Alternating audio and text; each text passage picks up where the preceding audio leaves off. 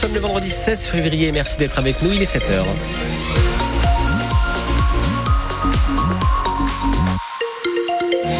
Et du côté du ciel, après la pluie de cette nuit, ça va bien s'améliorer aujourd'hui. Euh, du soleil est prévu un petit peu partout, 8 à 10 degrés ce matin, 12 à 14 cet après-midi. On fera un point complet avec Sébastien Decaux à Météo Bretagne, ce sera juste après le journal. Justine, ils ont tout donné, mais cela n'a pas suffi face au Milan AC. Les Rouges et Noirs se sont inclinés 3-0 hier soir lors du match aller de barrage d'Europa League à San Siro. Les Rossoneri favoris ont largement dominé euh, nos joueurs du stade rennais. Loftus a inscrit un doublé, puis Léao a mis le troisième but milanais, ne laissant plus beaucoup d'espoir à Rennes. Le staff, les joueurs, les supporters sont évidemment déçus, mais le coach Julien Stéphan voulait relativiser hier soir cette rencontre.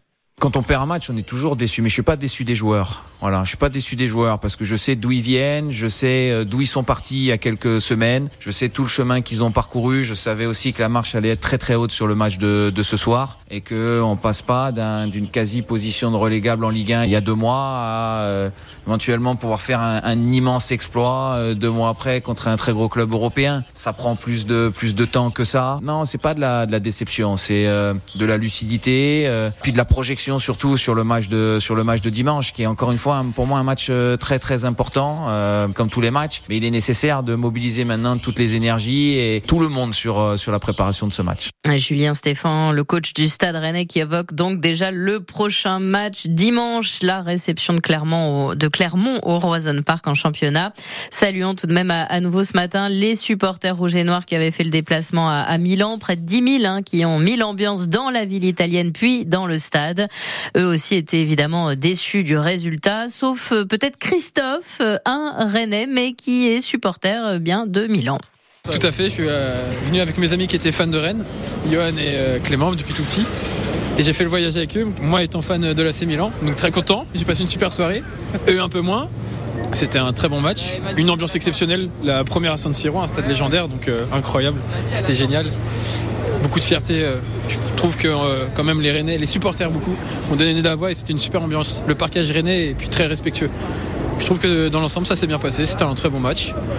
Moi, le score me convient. Dans tous les cas, j'étais gagnant. Mais depuis tout petit, mon club de cœur, c'est Arsenal. Le deuxième, c'est Milan. On a profité, stade légendaire, une affiche qui réunit tout le monde. Donc, euh, c'était génial. Et on entendra la déception, mais aussi l'espoir encore des supporters du Stade Rennais. Ce sera à 7h15. Le match retour contre le Milan AC au Roison Park. C'est déjà jeudi prochain. Coup d'envoi à 18h45. Ce sera évidemment à vivre sur France Bleu Armorique. Retrouvez d'ici là les images, les reportages de nos envoyés spéciaux à Milan, Éric Bouvet et François Rosy. C'est sur francebleu.fr et nos réseaux sociaux. Les autres résultats des clubs français engagés en Europa League. Marseille a fait match nul de partout contre le Shakhtar Donetsk. Toulouse s'est incliné 2-1 face au Benfica. Lens aussi a fait match nul 0 partout contre Fribourg. Une nouvelle plainte pour agression sexuelle a été déposée contre Gérard Depardieu. Les faits auraient eu lieu lors d'un tournage à Douai en Anjou dans le Maine-et-Loire en mars 2014 selon la plaignante, une ancienne assistante alors âgée de 24 ans. C'était lors du tournage du film Le magicien et les siamois de Jean-Pierre Mocky.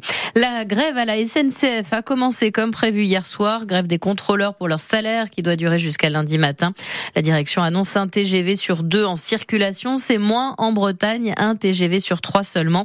En revanche, dans notre région, la grève ne touche pas du tout les Ouigo et les TER Braisgo. Des députés et des sénateurs de droite relancent l'idée d'une proposition de loi pour interdire la grève pendant les vacances et les jours fériés, car ce mouvement intervient au milieu des vacances de la zone C et au début de celle de la zone A. Une manifestation hier à Saint-Malo contre l'Anélis Ilena. C'est le nom du chalutier le plus grand du monde dans lequel la compagnie des pêches de Saint-Malo vient d'investir 15 millions d'euros. Ils étaient 160 hier sur les quais à former une chaîne humaine pour dénoncer un bulldozer des mers, Julien Prouvoyeur. Au pied du vieux Joseph Roti 2, le chalutier remplacé par ce nouveau géant des mers, Charles Bren prend la parole dans un mégaphone. Le bateau dont on parle aujourd'hui est capable de pêcher 400 tonnes par jour. Un artisan pêche entre 10 et 20 tonnes par an. On voit bien quel camp ils ont choisi aujourd'hui. Cet ancien pêcheur et président de l'association Pleine Mer parle d'une aberration, terme repris par Gwen Pénarin, président de l'association des ligneurs de la Pointe de Bretagne. Par rapport à des petits comme nous qui sont de préserver la ressource et de faire que les jeunes demain puissent travailler, quand on voit des bateaux comme ça et qu'on les retrouve en manche sur des fonds très très faibles avec des engins qui sont complètement surdimensionnés, il y a de quoi avoir très très peur en effet. Des pêcheurs réunis derrière la banderole Stop aux destructeurs des océans. À leur côté, des élus écologistes. Claire Desmar est la présidente du groupe écologiste à la région Bretagne. Elle dénonce la politique de la région sur la pêche discutée en ce moment au Conseil régional. Dans 112 pages de feuilles de route, il n'y a rien sur la petite pêche, sur la pêche artisanale. Quand on pose la question à Daniel Cueff, le vice-président à la mer, il dit que c'est un oubli et que ce sera corrigé à l'oral. On trouve que c'est très léger. Et elle s'inquiète d'un impact bien au-delà de la Bretagne. Quand la région donne sa position euh, au niveau français, évidemment que ça influe énormément le curseur de ce que la France va défendre au niveau du Parlement européen. Les élus ont alerté le président de région sur cette situation et le ministre de la Transition écologique. Le président de région, Loïc Chenet-Girard, qui euh, a répondu hein, que ce projet n'avait rien à voir avec la région Bretagne ni avec la pêche qu'il défendait. Vous retrouvez les images de cette manifestation à Saint-Malo, c'est à voir sur francebleu.fr. Cette fois, c'est officiel. Kylian Mbappé quitte le PSG à la fin de la saison. Le kit de Bondy l'a annoncé à ses dirigeants après sept saisons passées à Paris, soit 290 matchs et 243 buts inscrits. Le PSG qui perd son meilleur joueur, mais qui va économiser 200 millions d'euros par saison. Un déplacement pour le RC Van ce soir en Pro D2 de rugby. Le leader du championnat affronte le troisième, Provence Rugby à Aix. Coup d'envoi à 21h. Le Cesson Rennes Handball aussi se déplace ce soir à Chambéry. C'est pour le compte de la 17e journée de euh, Star League. Retour maintenant sur les soupçons de triche lors du dernier Vendée Globe. La navigatrice Clarisse Kremer est accusée d'avoir échangé des informations sur la météo et sur la route à suivre avec son compagnon Tanguy Le Turquet, également skipper. Des faits qu'elle nie sur ses réseaux sociaux. Le Vendée Globe, c'est une course en solitaire, sans assistance. Les skippers s'engagent donc sur l'honneur à ne pas demander de l'aide. Mais ce n'est peut-être plus suffisant, reconnaît le directeur de la course, Alain Leboeuf.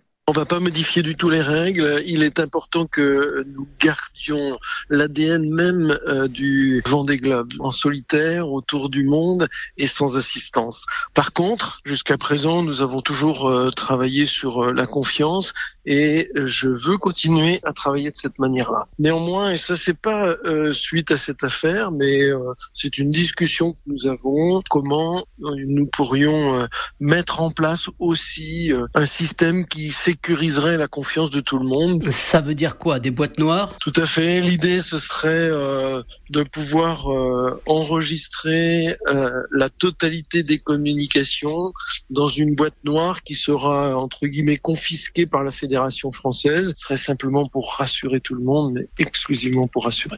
Et cette idée de boîte noire enregistrant donc les messages serait mise en place non pas à la prochaine édition du Vendée Globe à la fin de l'année, mais seulement pour celle de 2028.